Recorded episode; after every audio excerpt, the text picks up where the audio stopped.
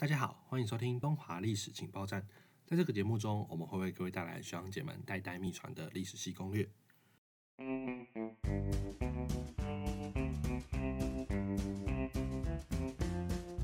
这集要和大家分享的是历史系的毕业出路。其实我想收听节目的同学们，不管你是已经在读历史系，或者是正在犹豫要不要来读历史系，我们都很常会被身边的亲朋好友或者是陌生人问一个问题，那就是你读历史系到底要干嘛？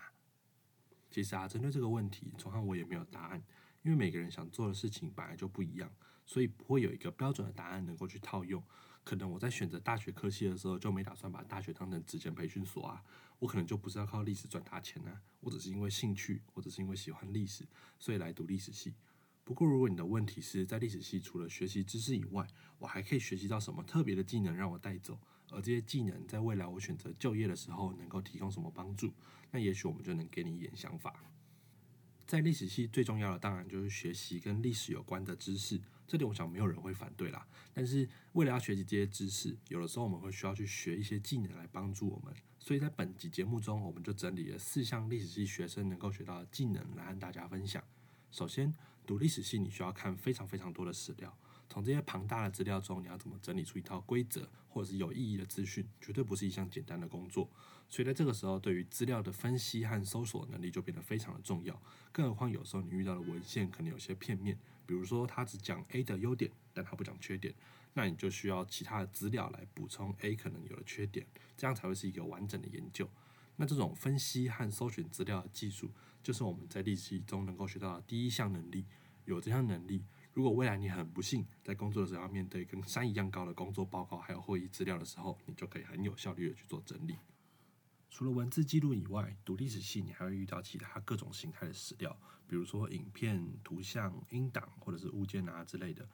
那有的时候，这种资料因为它年代有点久远，所以它可能有些破损，或者是说它本身不会讲话，所以没有办法告诉你它的意思是什么。你可能需要从它的外观特征，或者是它的创作者或创作年代来推测它是干嘛用的。或者这份史料其实可以拿来补充过去某段时间的历史，让它更加的完整。又或者是它可以用来证明以前的历史学家其实都想错了。总之，你会需要靠你的脑袋去推理出一套完整的说法，去解释在你面前的这些证据。这就是你在历史系中会用到的另外一项技能——推理思考。你要说推理思考能够帮助你直接找到工作吗？好像其实不行。但是没有逻辑、没有思考，你的工作一定会爆炸。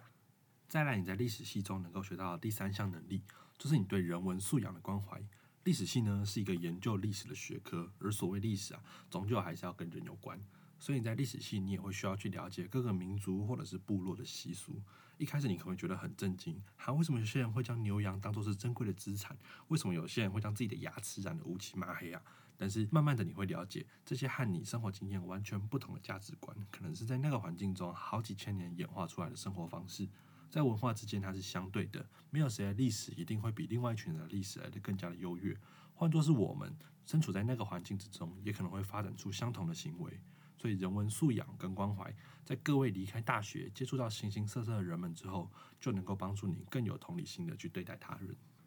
最后一个，你在历史系中能够学到的技能，就是你本身的专业知识。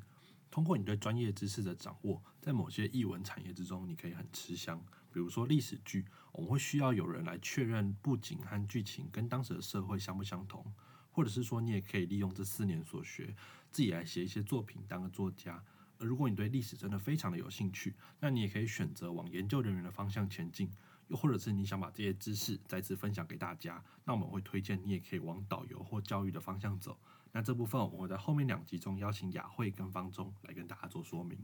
那本集的节目就到这边结束，不知道听完的各位对毕业出路有没有更多的想法了呢？如果有的话，我们会很开心；但如果没有的话，也没有关系。各位还有时间可以思考自己未来到底想干嘛。顺便和大家分享一下，东华大学在选课上面其实非常的自由，基本上所有科系的课程或者是通识你都可以去修，所以你也可以一面读历史，一面再去修其他科系的课程来提升自己的专业或者是自己的更多的技能。那有关选课的介绍，请期待我们的下一个系列。读历史的学生不会没有出路，怕的只是在大学混日子，读了四年，一项技能也没有学会。但这样的人不要说是在历史，不管他读的是什么科系，他都会失业。我是崇汉，我们下次再见。